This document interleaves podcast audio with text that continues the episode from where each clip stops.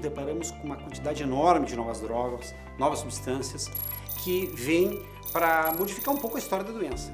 Agora, fato é, são drogas caras, são drogas que vieram para basicamente no mundo inteiro chamar atenção e custam em média 10 mil dólares por mês um entrante no mercado. Fato é que cada vez são mais drogas que oferecem mais alternativas terapêuticas, mas também cada vez estão mais frequentes e estão sendo usadas por mais tempo.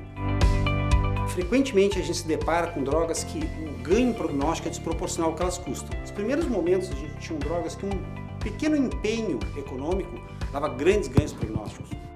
A partir de um momento começaram a vir drogas que aumentavam muito o custo, mas davam um pequeno ganho prognóstico. E atualmente a gente vê drogas que são muito caras e dão pequenas mudanças nos desfechos. Por que elas custam tão caro? O fato é que elas têm sim um ritual de investigação muito complexo. Todas começam com um mecanismo de ação muito interessante que possa fazer sentido, que tenha lógica, que matem células numa placa de laboratório. A partir do momento que tem sentido essa investigação, se passa para a etapa de investigação em animais, animais de laboratório. Se testa para verificar se aquele mecanismo de ação in vitro tem sentido em vivo. Se é promissor, nós vamos testar em seres humanos. E aí nós começamos por estudos de fase 1. O objetivo do estudo de fase 1 basicamente é avaliar qual é a dose e como a droga se comporta num ser humano. Ela nem tem um objetivo muito claro de descrever qual é a redução do tumor ou como isso fez diferença na doença do paciente. Ela quer verificar se aquilo é factível para o ser humano. Se ela se torna factível, ela passa para a etapa da fase 2, a fase 2 agora sim, eu tenho um grupo de pacientes um pouco mais homogêneos e eu vou poder descrever quanto por cento dos pacientes tem redução do tumor, quanto os pacientes vão viver em média, quanto tempo eu controlo a doença, qual é o perfil de toxicidade, mas elas não estão comparando nada com nada, elas estão descrevendo. Quando eu quero um resultado mais robusto, eu tenho que passar para o estudo de fase 3. Esse sim, eu vou ter um grupo comparativo, idealmente com a melhor alternativa que já existe.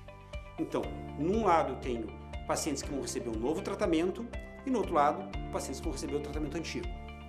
Esse estudo de fase 3, idealmente, nem o médico nem o paciente sabem o que estão usando, para aliviar o que nós chamamos de bias ou vieses. E, em um determinado momento, se abrem os resultados, se fazem cálculos estatísticos para ver se aquela droga, aquela intervenção, fez com que o paciente visse mais e melhor. Se fizesse desfechos que fazem sentido na vida do paciente. Fora deste ambiente controlado de estudo clínico, nós também temos uma etapa de farmacovigilância, um estudo de fase 4. Basicamente, ele tira o paciente daquele ambiente extremamente cuidadoso, onde se fazem exames demais, onde se faz um controle muito complexo e vê se no mundo real os resultados vão se repetir. Em qualquer fase, em qualquer momento, a droga pode ser submetida para regulação e elas vão passar para ser avaliadas pela Agência Nacional de Vigilância Sanitária, o Anvisa. A partir do momento que passou por esse ritual de investigação, em qualquer momento, idealmente em estágios mais avançados da investigação, nós vamos ter uh, mais chance da Anvisa aprovar, ela vai ser submetida à avaliação de preço. E aí quem vai dar esse preço é a CEMED. Ela, através de um, uma cesta de países, vai definir o preço razoável que o país, por lei, pode pagar por aquele medicamento. Então, ele vai ter dois caminhos. No sistema público, a Conitec vai verificar se tem sentido para o SUS pagar o medicamento, comparado às alternativas que já existem, se está dentro do orçamento previsto para aquela situação. E no sistema suplementar, a Agência Nacional de Saúde, a ANS, vai ou não incorporar isso no rol de procedimentos.